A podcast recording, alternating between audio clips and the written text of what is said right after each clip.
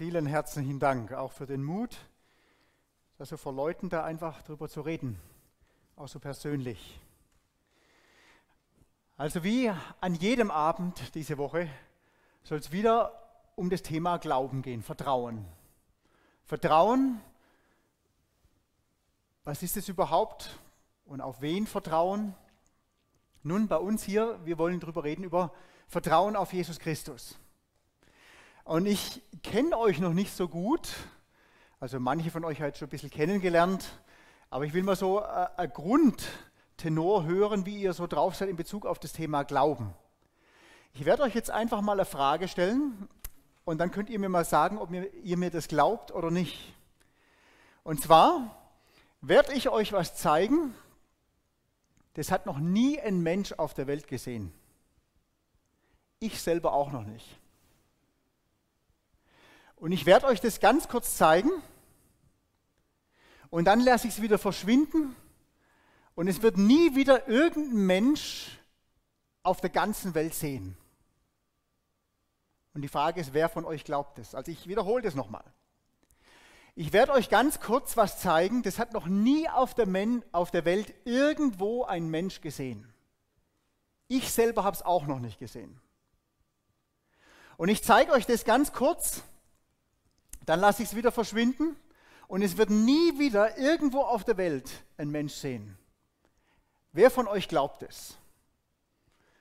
Einfach mal ein deutliches Handzeichen, wie gläubig oder ungläubig ihr seid hier in Langenhagen und Umgebung. Ja, die Jungen sind noch relativ leichtgläubig, gell? bei den Älteren, die sind ein bisschen skeptischer. Jawohl, also der Pastor, der ist sehr gläubig, Gott sei Dank. Okay, also ich habe euch tatsächlich was mitgebracht. Und ich werde euch das mal zeigen. Könnt ihr mir sagen, was das ist? Ist eine Erdnuss, genau. Also auch für die Kamera, ich weiß nicht, ob ihr das seht, aber es ist tatsächlich eine richtige Erdnuss. Jetzt könnt ihr sagen, ja gut, die Erdnuss, die hast du ja selber schon gesehen. Habt ihr das gesehen? Ja, ist wichtig, dass ihr sagen könnt, ihr habt es gesehen. Seid live dabei. Hier ist die Erdnuss. Und wisst ihr was? Die Erdnuss, klar, die, die habe ich vorher gesehen, ihr nicht aber ich habe sie vorher gesehen. Aber den Inhalt in dieser Erdnuss, den hat tatsächlich noch nie ein Mensch gesehen. Ich selber auch noch nicht. Und ich zeige euch jetzt den ganz kurz. Also, ihr seid die Einzigen auf der Welt, die diese Erdnuss zu Gesicht bekommen. Habt ihr sie gesehen? Unglaublich, oder? Das ist phänomenal. Also hier ist diese Erdnuss. Schaut sie euch gut an. Habt ihr sie gesehen? Ja, alle? Sehr gut. Gehen wir darüber auch noch, Fairness halber, gell? nicht, dass ihr sagt, ihr habt es nicht gesehen. Schaut, das ist sie. Unglaublich, diese Erdnuss. Gell? Einzigartig, hat noch nie ein Mensch auf der Welt gesehen. Ich auch noch nicht. Und ich werde jetzt verschwinden lassen. Und jetzt wird die nie wieder ein Mensch sehen, zumindest nicht in der Form.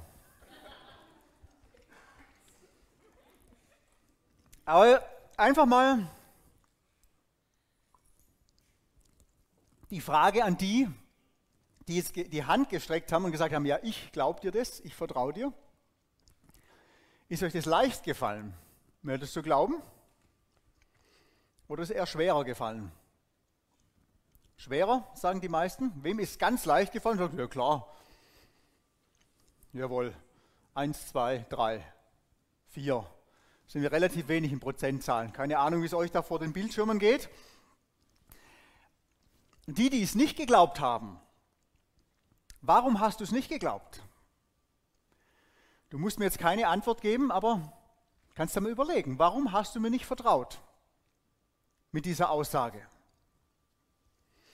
Sehr interessant, Glauben und Vertrauen, das praktizieren wir jeder von uns den ganzen Tag in ganz vielerlei Hinsicht. Wir würden es vielleicht nicht so nennen, aber wir praktizieren es und uns fällt es nicht mal auf beim Praktizieren. Zum Beispiel, als ihr heute hier reingekommen seid, da habe ich keinen von euch gesehen, der sich mal die Statikpläne von diesem Gebäude hier anschauen wollte. Ich habe auch keinen gesehen, der das Gebäude hier überprüft hat, ob da irgendwo Risse sind. Ihr seid einfach in dem Glauben da reingekommen, es wird schon halten.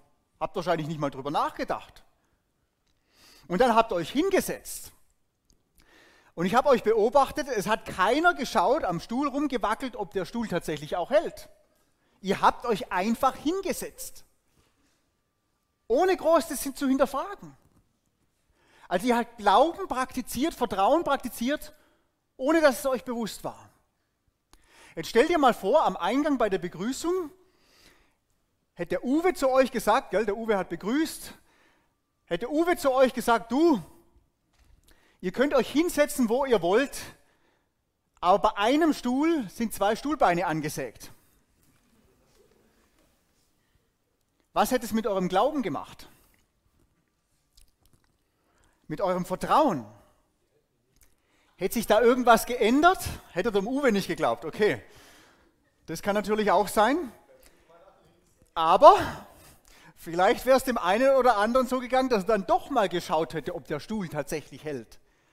Oder ob es nicht der Stuhl ist, der vielleicht angesägt wäre. Wisst ihr, äh, Leben ohne Glauben und ohne Vertrauen ist furchtbar. Es ist furchtbar einsam, obwohl man vielleicht von Menschen umgeben ist. Wenn man kein Vertrauen hat, keinen Glauben in Menschen, ist es furchtbar einsam. Es ist auch furchtbar seltsam, würde ich mal sagen. Wir Menschen, wir sind einfach so veranlagt, so geschaffen, dass wir Vertrauen brauchen in unser Gegenüber. Wir sehnen uns nach Vertrautheit. Und wenn ein Mensch das oft erlebt hat, dass Miss Vertrauen missbraucht worden ist und sich deswegen schwerer tut oder vielleicht überhaupt nicht mehr vertrauen kann, dann ist es ein, ein furchtbares Leben. Es ist auch furchtbar anstrengend, wenn unser Alltag ständig durchdrängt ist von Misstrauen oder von fehlendem Vertrauen. Wenn man Angst hat, dann ist man immer irgendwie angespannt und immer irgendwie auf der Hut. Man kann sich nie entspannen, wenn Glauben und Vertrauen fehlen im Alltag. Und manchmal ist Glauben und Vertrauen auch sehr, sehr schwer, sehr herausfordernd, weil es ja doch viele Dinge gibt im Leben und im Alltag, die unseren Horizont übersteigen. Das hat man schon gemerkt bei dem kleinen Ding mit der Nuss. Und es war eigentlich keine große Sache. Aber das Leben ist so herausfordernd und so komplex, es ist schwierig oft zu vertrauen. Und wir wollen heute Abend mal eine Begebenheit in der Bibel anschauen, wo es genau um dieses Thema geht. Es geht darum, mal herauszufinden, ist da jemand überhaupt vertrauenswürdig? Und wenn ja, dann Schritte im Glauben zu gehen, Antworten zu finden auf Zweifel, auf Herausforderungen in Bezug auf das Thema Vertrauen.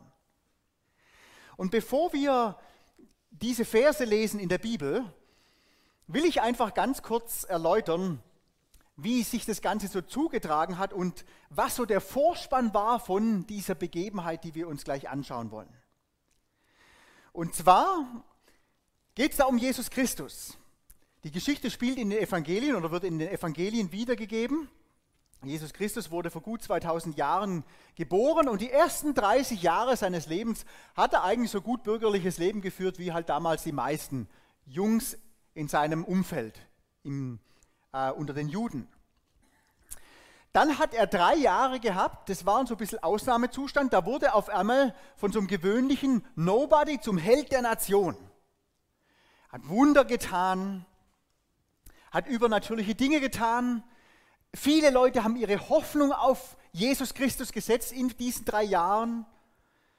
Der hat damals die ganzen Großen und Mächtigen konfrontiert und er hat das ganze System damals angeprangert, mit dem viele schon ein Riesenproblem hatten.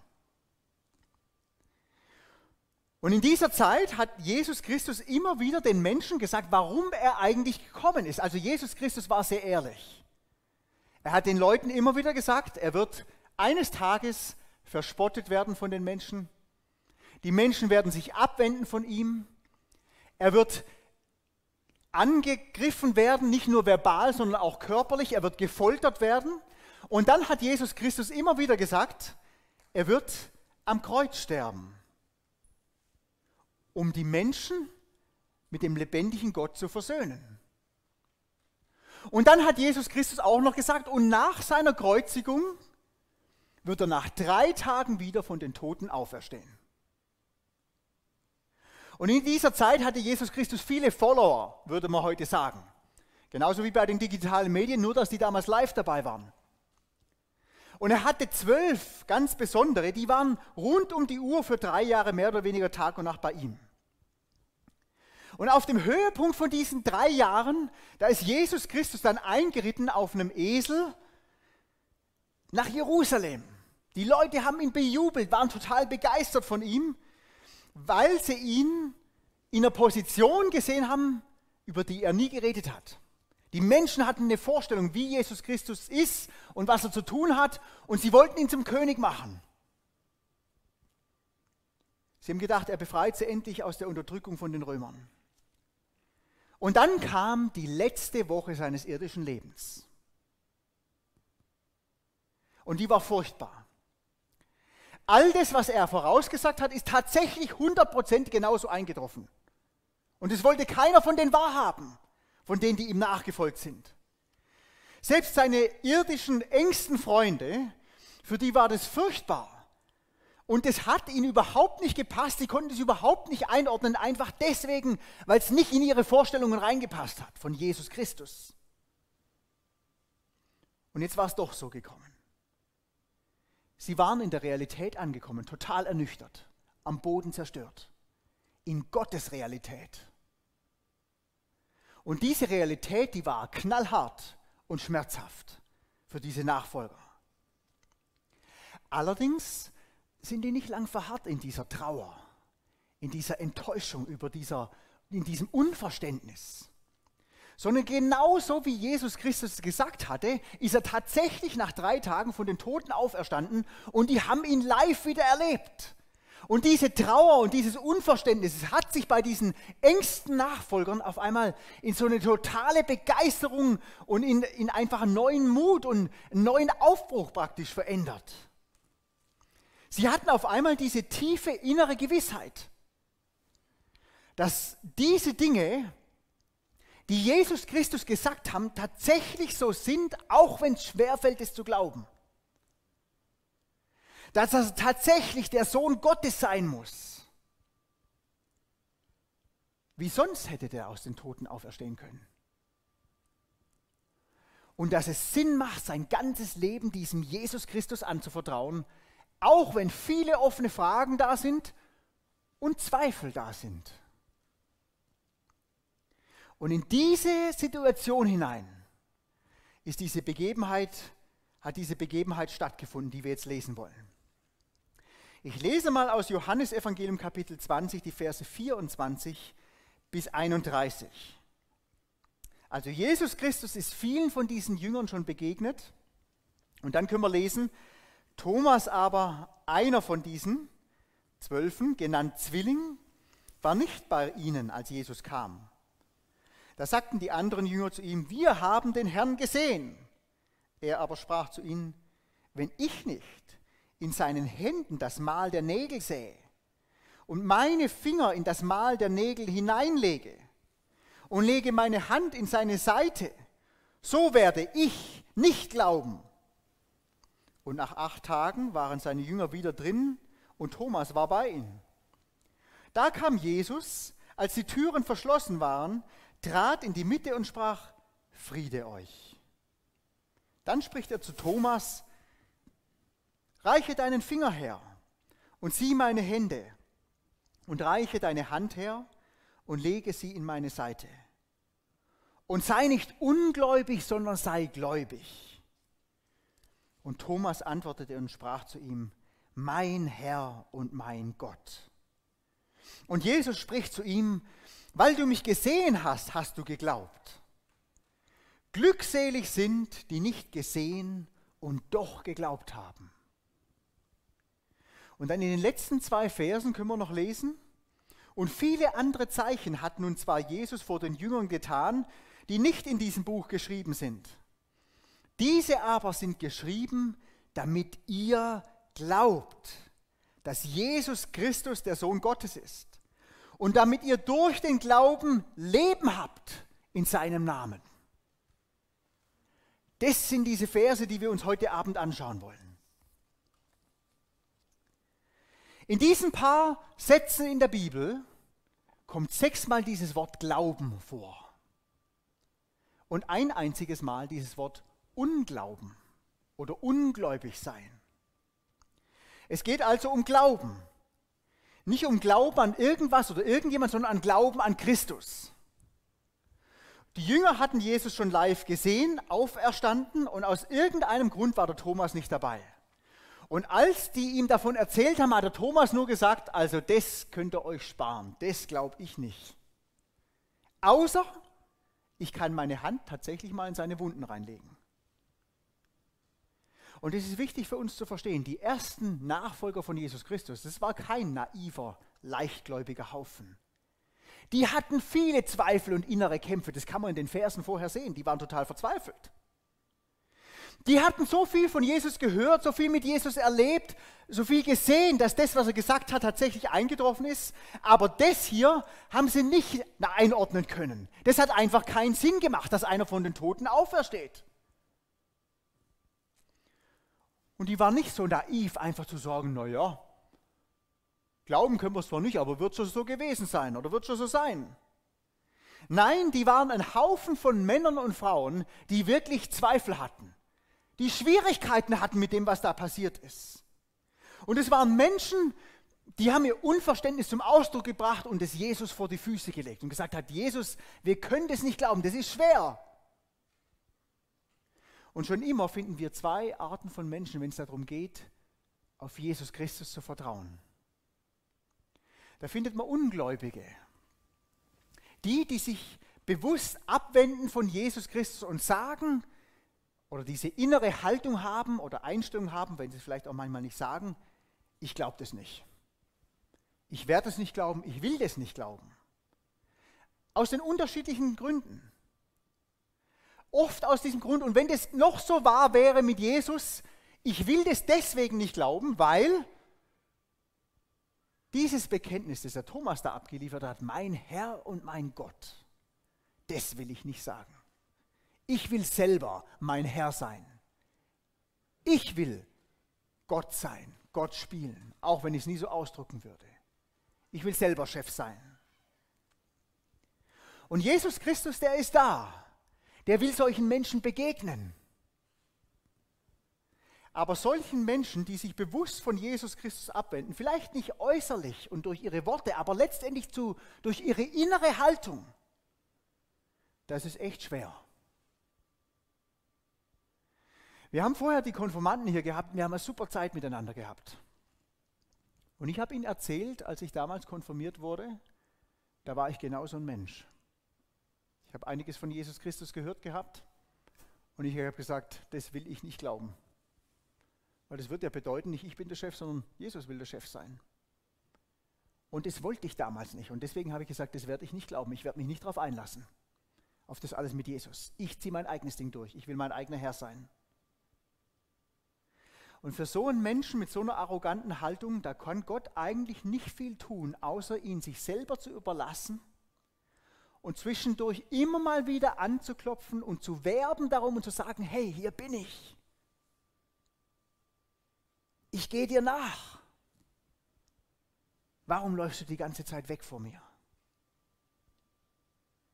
Das ist die eine Art von Mensch in Bezug auf Glauben an Jesus Christus. Die andere Art von Mensch ist jemand, der vielleicht viel Unverständnis hat der Zweifel hat in Bezug auf Jesus Christus und das Leben mit ihm und der trotzdem immer wieder neu zu Jesus Christus kommt und ehrlich um Antworten ringt. Und das ist das Schöne. Zweifel ist nicht unbedingt Unglauben. Unglaube ist was? Das ist tödlich. Vor allem bewusster Unglaube. Zweifel ist eher ein intellektuelles Problem. Man will schon glauben, aber irgendwo hapert es noch, irgendwo hängt es. Man hat noch so viele offene Fragen. Man hat ein Problem damit, manche Dinge so zu sehen, wie sie tatsächlich beschrieben werden in der Bibel in Bezug auf Jesus Christus. Und das Wunderbare ist, dass Jesus Christus einmal Folgendes sagt. Ich lese mal ein paar Verse vor aus dem Matthäusevangelium Kapitel 7. Das ist die einzige Predigt, die von Jesus Christus aufgenommen worden ist oder wiedergegeben wurde, die Bergpredigt. Und in Matthäus Kapitel 7, Vers 7 und 8, da sagt Jesus Christus mal, bittet und es wird euch gegeben werden. Sucht und ihr werdet finden. Klopft an und es wird euch aufgetan werden. Denn jeder Bittende empfängt und der Suchende findet und dem Anklopfenden wird aufgetan werden. Also Jesus Christus sagt, ein Mensch, der Zweifel hat, aber ehrlich auf der Suche ist, nach Wahrheit, nach Leben, nach ewigem Leben, nach Vergebung, nach Christus, der wird Antworten finden. Nun aus menschlicher Sicht und anhand von dem, was wir fassen können und verstehen können, wenn wir mal ganz ehrlich sind, ist die Auferstehung von Jesus Christus von den Toten völlig absurd. Und ein Christ, der einfach sagt, ja, ich glaube das, kein Problem, alles klar, da weiß ich nicht, ob der wirklich verstanden hat, was das bedeutet. Ich habe da oft meine Probleme damit gehabt. Immer wieder mal fällt mir das schwer, tatsächlich zu glauben, dass dieser Christus von den Toten auferstanden ist. Und obwohl das so absurd ist, ich habe gestern mit einem Mann hier geredet, wir hatten ein super gutes Gespräch, der war sehr ehrlich. Und er hat gesagt, er kann das schon glauben, dass Jesus als Mensch gelebt hat, dass er ein guter Mensch war und lauter solche Dinge, aber dass dieser Jesus gestorben ist, das war einfach nur Blödsinn. Der ist durch so ein Hintertürchen rausgekommen und dann haben sie den versteckt. Der ist nicht von den Toten aufgestanden. Und ich konnte ihn gut nachvollziehen. Das ist viel leichter zu glauben. Trotzdem hat der deutsche Philologe, also Sprachwissenschaftler, der untersucht so Dokumente und so Zeugs, der Wolfgang Schadewald, der hat mal gesagt, die Auferstehung Jesu ist das am besten bezeugte Ereignis der gesamten Antike. Es gibt nichts, was besser belegt ist, wie die Auferstehung von Jesus Christus. Und wenn du von wissenschaftlicher und historischer Seite her wissen willst, ob Jesus tatsächlich auferstanden ist von den Toten, dann kann ich dir nur Mut machen, wenn du wirklich auf der Suche bist, wenn du vielleicht zweifelst und Antworten suchst, dann lese mal wissenschaftliche Bücher darüber, historische Bücher darüber. Es gibt ein sehr gutes Buch von einem Mann, den habe ich persönlich kennengelernt, deswegen habe ich das dicke Buch gelesen. War echt anstrengend, aber hilfreich und heilsam. Der Josh McDowell, weiß nicht, ob er den kennt, ein Ami, der hat jahrelang versucht zu beweisen, dass die Auferstehung Jesu völliger Blödsinn ist. Und am Ende von seinen Recherchen hat er ein Buch geschrieben, Die Tatsache der Auferstehung. Mit historischen Fakten, mit wissenschaftlichen Quellen, mit allen möglichen Sachen. Und daraufhin hat dieser Josh McDowell gesagt, genauso wie der Thomas, den wir hier, von dem wir hier gelesen haben in dieser Begebenheit, mein Gott und mein Herr. Dann hat er Theologie studiert und ich glaube, er reist immer noch rum in den unterschiedlichsten Ländern der Welt, vor allem arbeitet er mit Studenten, also intellektuellen Menschen, um den Vorträge zu halten darüber, dass Christus von den Toten auferstanden ist, unter anderem. Hat 115 Bücher geschrieben, der Mann. Waren 108, da hat er gesagt, das glaube ich nicht. Das werde ich nicht glauben. Außer, und ich finde es so faszinierend, Jesus Christus ist auf sein Ringen eingegangen der hat ihm sogar die Chance gegeben, ihn anzurühren. Weiß ich nicht, ob es der Thomas tatsächlich gemacht hat. Aber auf einmal wusste der Thomas innerlich, dieser Jesus, der ist tatsächlich der, der er behauptet zu sein. Und deswegen will ich diesem Jesus Christus mein Leben anvertrauen und das in Anspruch nehmen, was er für mich sein will. Mein Schuldvergeber, mein Lebensschenker, der Sinn meines Lebens. Über diesen Thomas wissen wir gar nicht so viel, wenn man mal die Bibel anschaut. Irgend so Mucke hier, gell? Also für euch an dem Bildschirm, das ist nicht, weil ich weiß, was ich was für Zuckungen habe, irgend so eine Fliege. Ähm, über den Thomas wissen wir nicht allzu viel. In der Bibel steht nicht viel über ihn geschrieben. Ein paar Kapitel davor, in Johannes 11, Vers 16, können wir lesen, dass der Thomas ein Mann war, der eigentlich sehr mutig war. Der hat sogar zu Jesus Christus mal gesagt, so zum Anfang von seiner Zeit mit ihm, Jesus, ich bin bereit, mit dir zu sterben. Über den Thomas wissen wir unter anderem auch, Johannes 14, Vers 5, dass er gerne mal nachgehakt hat. Also der war schon immer sehr kritisch, der hat immer wieder mal Fragen gestellt. Und in diesen paar Versen lesen wir von, wie von so einem Zweifler einer der mutigsten Christusbekenner überhaupt wird. Ich weiß nicht, ob du Bescheid weißt über Thomas und was aus dem geworden ist, nachdem der Jesus Christus erkannt hat und gesagt hat, Jesus, du bist mein Herr und mein Gott. Mit dir will ich auf Gedeih und Verderben durchs Leben gehen. Dieser Thomas, der hat 52 nach Christus die Botschaft von Jesus Christus nach Indien gebracht. Und er ist laut historischen Berichten am 3. Juli 72 dort als Märtyrer gestorben. Heute ist der 3. Juli in Indien der Tag der Christen, der indischen Christen. Und an diesem Tag nehmen alle Gener äh, Generationen, Generationen auch, aber alle Denominationen, die an Jesus Christus glauben, das als einen Tag, wo sie gemeinsam Gutes tun wollen in der Bevölkerung. Und der Bevölkerung zeigen wollen, Jesus ist tatsächlich lebendig. Der indische Philosoph Vishal Mangalwadi, der beschreibt in einem seiner vielen Bücher, ein indischer Philosoph, auch Christ, wie Jesus Nachfolger Indien bereichert und beschenkt haben in Bezug auf Bildung, Sprache, Medizin, Kultur, Landwirtschaft, Politik und viele, viele andere Bereiche. Wir heute in unseren Medien hören nur noch, was die Christen alles verbockt haben. Aber es ist eine große Lüge, wenn du ehrlich mal die Geschichte anschaust und sogar Leute aus dem Land dazu befragst, mit historischen Fakten, was sich getan hat dadurch. Wir haben mittlerweile in vielen Dingen ein sehr verschobenes Bild von der Realität in Bezug auf das Christentum vor allem auch in Bezug auf das Leben und Sterben. Wir sehnen uns nach Unsterblichkeit und wir versuchen ständig irgendwie das Leben zu verlängern, anstatt die Jahre, die uns gegeben sind, sinnvoll zu nutzen. Und obwohl der körperliche Tod eines Tages die Wirklichkeit ist für jeden Menschen, auch für dich und für mich, leben wir lieber in der Illusion, uns betrifft es nicht. Wie die Dorothee gestern gesagt hat. Brustkrebs. Ja, das betrifft halt die anderen, mich doch nicht. Und auf einmal war es da.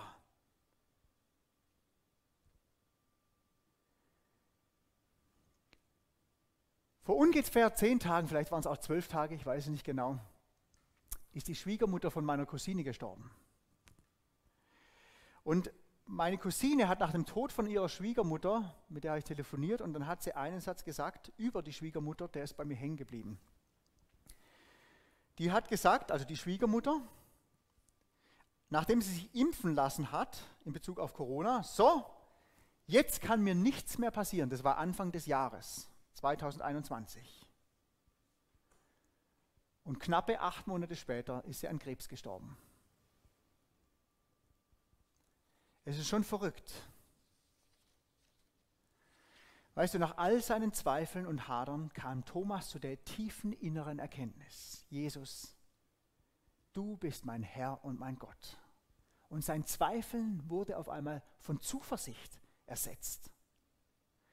Während er vorher noch um sein Leben gebangt hat und davongelaufen ist, damit er nicht genauso endet wie Jesus Christus, ist er nach Indien gegangen und halt als Märtyrer, ist als Märtyrer gestorben, hatte keine Angst vorm Tod mehr und hat vielen Menschen von Jesus erzählt. Der hat eine Transformation erlebt, über die wir heute 2000 Jahre später immer noch reden und nachdenken und lesen. Einfach nur deswegen, weil er sein Leben Jesus Christus anvertraut hat. Und du brauchst gar nicht so weit zurückgehen. Du kannst heute mit Menschen darüber reden. Das ist unglaublich, dass Menschen heute genau dasselbe erleben, einfach deswegen, weil Jesus Christus lebt. Wir sind alle Menschen, die mehr oder weniger im Glauben leben in Bezug auf bestimmte Dinge. Der Unterschied liegt einfach darin, wer ist das Objekt deines, meines Glaubens. Wo praktizierst du Glauben? Wem gegenüber? Wenn das Objekt deines Glaubens irgendein politisches System ist, zum Beispiel, und ich finde es faszinierend, Manche Leute haben wirklich gut recherchiert in Bezug auf die Wahlen. Aber ganz ehrlich, die meisten Wähler, die haben die Sprüche gesehen an den Werbebannern und daraufhin haben sie gewählt. Vielleicht haben sie noch den Wahlomat gefragt. Das ist übrigens auch katastrophal, also andere Geschichte. Und dann haben sie gewählt. Und jetzt vertrauen sie, dass die, die da zwei Slogans hingeschrieben haben, das tatsächlich umsetzen. Bei uns hat zum Beispiel einer gesagt, ich sage jetzt nicht welche Partei, ist ja auch Schnuppe, der hat gesagt, Zukunft gestalten, Probleme lösen. Klingt super. Jetzt ist die Frage, was für Probleme meint er? Vielleicht seine eigenen, die von der Partei, keine Ahnung. Und darauf setzen wir unser Vertrauen. Bin mal gespannt, was es mit deinem Vertrauen macht die nächsten paar Jahre. Oder wenn unser Objekt des Vertrauens irgendein Religionsstifter ist, wer auch immer das war, oder irgendein guter Mensch, den wir äh, begeistert verehren und dem wir nacheifern was weiß ich was alles, weißt du was, selbst die tollsten Menschen sind alle gestorben. Das ist ein toter Glaube, den du da hast. Bringt da letztendlich gar nichts aus, wenn es vielleicht gut ist, dass du ein bisschen moralischer lebst. Viele würden auch sagen, ich bin selber das Objekt meines Glaubens, ich glaube mir selber, ich vertraue auf mich selber. Ja, das habe ich auch viele Jahre gemacht. Und es hat mich an den Tiefpunkt meines Lebens geführt. Und ich habe überlegt, ob ich wieder davonrennen soll und versuchen, weiter an mich zu glauben und einfach wieder aufstehen soll und wieder so tun soll, als ob ich alles unter Kontrolle hätte. Und ich habe mich dafür entschieden, nein. Ich fange an, mein Vertrauen auf jemand anderes zu setzen. Auf Jesus Christus. Ein festes Fundament. Und weißt du, ich habe viele Jahre in Amerika, na, vieles übertrieben, ein paar Jahre in Amerika gelebt. Meine Frau ist Amerikanerin. Ich habe ein paar Jahre in Österreich gelebt, war schon in unterschiedlichen Ländern der Welt, viel in Osteuropa und so weiter. Und wenn ich eins gelernt habe, ist, wir Deutschen sind sehr gründlich und vor allem in Bezug auf das Bauen sind wir sehr, sehr gründlich. Die Amis bauen Riesenhäuser mit einem schlechten Fundament, sieht außen super aus aber so Fundament hält oft nicht auch gut. Wir Deutschen, wir bauen ein Riesenfundament und dann kommt irgendeine kleine Hütte drauf. Wir legen einen sehr, sehr großen Wert auf das Fundament in Deutschland. Warum? Das hat seinen Grund und Gott sei Dank bauen wir so in Deutschland. Das Krasse ist nur, dass wir beim Häuserbauen so ticken aber nicht mehr in Bezug auf unser Leben. Da bauen wir oft auf irgendwelche leeren Philosophien, auf menschliche Gedankenkonstrukte und nicht mehr auf Jesus Christus, den lebendigen Gott. Und Christus Erkenntnis ist eben nicht nur, dass er irgendein Prophet war oder vielleicht sogar ein sündloser Prophet oder ein guter Mensch, sondern dass er Gott ist. Er kann dein Gott sein, mein Gott, ganz persönlich. Die Frage ist, was bedeutet es an Christus zu glauben? Nun, das Erste, was es bedeutet, ist einer der bekanntesten Bibelverse. So sehr hat Gott die Welt geliebt, dass es seinen einzigen Sohn gab, damit jeder, der ihm vertraut, nicht verloren geht, sondern ewiges Leben hat. Weißt du, ganz egal, wie du denkst, wie du stehst, was du glaubst oder was du nicht glaubst, Gott liebt dich. Und der ist nicht nur einer, der über Liebe redet, wie wir als Menschen oft, sondern der hat Liebe praktiziert, er hat sie bewiesen. Jesus ist in die Welt gestorben, um am Kreuz für deine und meine Schuld zu sterben, um uns mit Gott zu versöhnen. Und dieser Jesus Christus, der will dir ein neues Leben schenken. Gesundheit. Das steht einmal im 2. Korinther 5, Vers 17. Dass ein Mensch, der in Christus ist, der sein Leben Christus anvertraut hat, ein neues Leben hat. Das alte Leben ist vergangen. Siehe, alles ist neu geworden. Ein Mensch ohne Christus ist in Gottes Augen ein toter Mensch. Und der braucht nicht ein bisschen Reparatur oder ein bisschen Lebensverbesserung oder moralische Aufpolierung, sondern der braucht Leben. Und das kann Jesus uns geben. Der Zweck dieses Buches hier ist, damit Menschen glauben, dass Jesus der Sohn Gottes ist, dass er Gott ist und dass Menschen Glauben haben in seinem Namen. Hundertmal kommt dieses Wort Glauben vor in diesem Buch Johannesevangelium.